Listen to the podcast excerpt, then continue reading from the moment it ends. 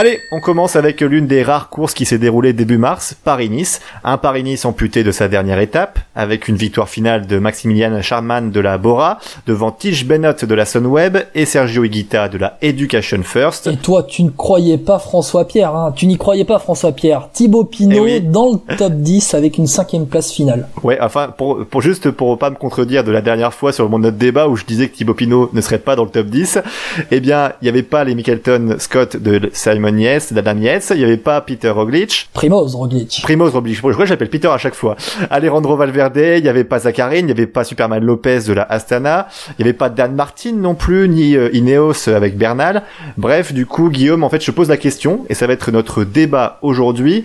Est-ce que c'était pas un Paris-Nice au rabais? Non, bah non, c'était pas un Paris-Nice au rabais. euh, c'est un peu comme si tous ces coureurs avaient choisi Tirreno plutôt que Paris-Nice. Même si dans les faits, bah, finalement, ils étaient pas là parce qu'ils avaient déclaré forfait.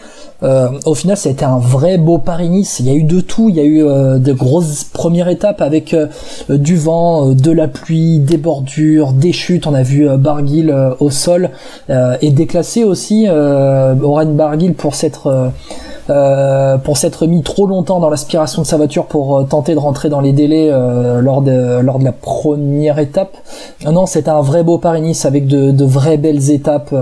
On a vu de vrais beaux vainqueurs d'étapes avec Charman. On a vu des victoires d'étapes avec Nizzolo au, au sprint à Chalette-sur-Loing lors de la deuxième étape au, au terme.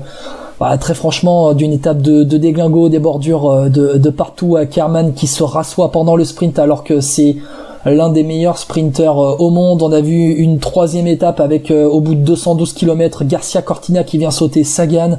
Le contre-la-montre a été très euh, très fort, euh, très bon avec euh, Krag Andersen qui euh, a roulé malgré un vent de face dans le final et un parcours vallonné dans le début à 48 de moyenne quand même sur sur 18 minutes, euh, près de 19 minutes sur 15 km, ça a été énorme. La cinquième étape avec euh, euh, Tratnik qui se reprend dans les derniers mètres avec la victoire de Bonifacio et puis euh, euh, sixième étape euh, vallonnée avec Tige Benoît euh, qui, qui gagne en solitaire, une vraie bataille dans le final. On a vu euh, euh, partir à la faute dans euh, la dernière descente de l'étape, euh, d'ailleurs reclassé euh, alors qu'il avait perdu 18 secondes euh, en partant à la faute et au, au classement général final, euh, Charman il gagne avec euh, 18 secondes d'avance. Et bien sûr euh, sur euh, Tige Benoît au classement général final de, Paris-Nice. Et puis cette dernière étape au sommet de la Colmiane avec euh, Nairo Quintana qui a fait un grand numéro en gagnant avec près d'une minute d'avance sur les autres favoris. Non, non, c'était pas un Paris-Nice au rabais, c'était un vrai beau Paris-Nice. Mais justement, Guillaume, est-ce que là on parle pas plus dans l'émotion? Effectivement, moi je te rejoins. Émotionnellement, c'était un très beau Paris-Nice.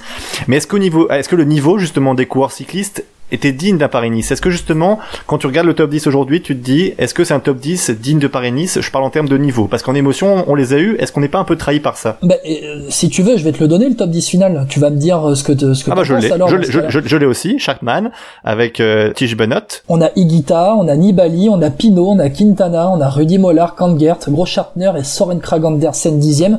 Avec le 11e Fabien Doubé, ce sera l'objet- de ton portrait dans, quelques minutes. Non, pour moi, c'est un vrai beau top 10. Euh, Alors, euh, bon, euh, quand on voit le 17e du classement général final, c'est John Degenkolb, bon, qui est sprinter, qui termine devant Romain Bardet au classement général final, c'est juste pour en rigoler deux secondes. Euh, même si bon voilà euh, dans les deux dernières étapes euh, ça a été du, du tout pour le tout des coureurs qui tentaient de s'échapper. Puis à la Philippe on a vu il était dans l'échappée de la dernière étape et au final il termine à 10 minutes. Euh, c'était un Paris-Nice un peu à la one again quand on peut dire mais euh, non ça a été une vraie belle course. Et puis moi je te, je te le je te le dis c'est comme si ces coureurs qui n'étaient pas venus ils avaient choisi plutôt d'aller à Tirreno. C'est très dur de dire ça comme ça dans le contexte mais pour moi c'est un peu euh, les, les, les, les absents les absents ont eu tort même si c'est très difficile de, de dire ça et de le... je veux bien me faire comprendre en fait. Je veux bien me faire comprendre. Je, je veux pas qu'on me dise euh, mais qu'est-ce qu'il dit l'autre euh, en disant les, les absents eu euh, le contexte il est très difficile. Oui le contexte est très dur mais les présents nous ont offert quand même une très belle course. Mais il faut dire aussi que on a eu une course totale, évidemment, parce que s'il y avait peu de monde dans le peloton, on termine avec 60 coureurs classés quand même, il faut le dire, à Paris-Nice. Est-ce qu'aussi tu te dis pas, euh, est-ce qu'aujourd'hui avec les gros, la, gros, la taille du peloton, euh, qui d'habitude fait 150, 180 coureurs, est-ce que ça gâche pas un peu les courses aussi? Est-ce qu'on est-ce montre pas là justement que bah moins t'as de coureurs, plus belle est la course? Ça va dans mon sens parce qu'à la fin, à la fin, ce n'est pas un Paris-Nice au rabais, c'est un Paris-Nice euh, où les mecs euh, qui, se, qui, qui restent là sont des mecs qui se donnent à fond, des mecs qui tentent des échappées de, partout. Euh, à la Philippe qui était euh, placé, qui était placé à deux étapes de la fin pour peut-être, peut-être faire un top 5, voire un podium s'il négocie bien ces dernières étapes, ces dernières étapes. Et eh bien il a tenté d'aller dans les échappées et au, final il termine à 11 minutes au, au général, au général final euh, Romain Bardet, euh, pareil, il a tenté euh, sa chance dans les dernières étapes. Non, il y a des mecs, les mecs ont tout tenté. Et puis encore une fois, encore une fois, ça a été un Paris-Nice très spécial. On en parlera dans, dans quelques instants avec Barnabé pour notre chronique du Barnabé World Tour.